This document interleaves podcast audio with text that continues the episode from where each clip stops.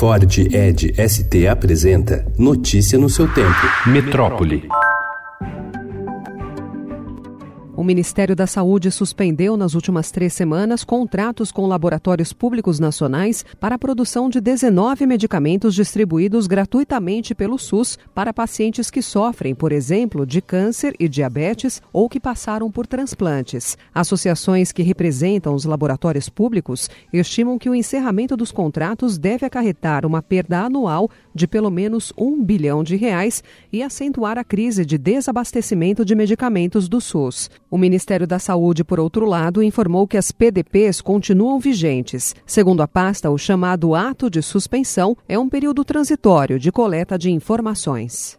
Alvo de questionamento do presidente Jair Bolsonaro por cobrar ingresso, o Parque Nacional de Fernando de Noronha recebe mais turistas do que o limite fixado em seu plano de manejo. A taxa revertida em melhorias da área e na preservação do ecossistema também é defendida por ambientalistas que veem risco de piora da estrutura se houver mudança. No fim de semana, Bolsonaro compartilhou no Facebook um vídeo de autoria desconhecida feito em uma praia do parque que estava praticamente deserta. Ele disse que vai rever a cobrança de 106 reais para brasileiros e 212 para estrangeiros, válida por 10 dias, feita desde 2012.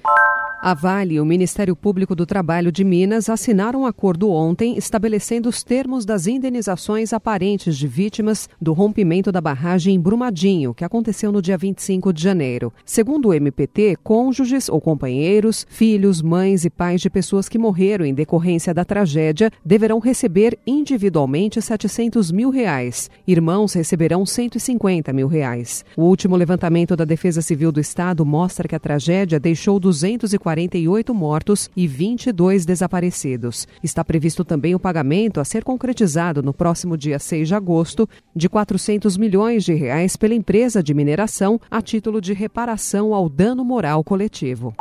Um mês antes da morte de quatro pessoas da mesma família em Santo André, na Grande São Paulo, intoxicados por um monóxido de carbono, parte da chaminé do exaustor a gás do apartamento caiu. A informação é do síndico Edson Ferrari. O problema teria deixado o equipamento sem um escapamento adequado para o gás. Notícia no seu tempo. É um oferecimento de Ford Edge ST, o SUV que coloca performance na sua rotina até na hora de você se informar.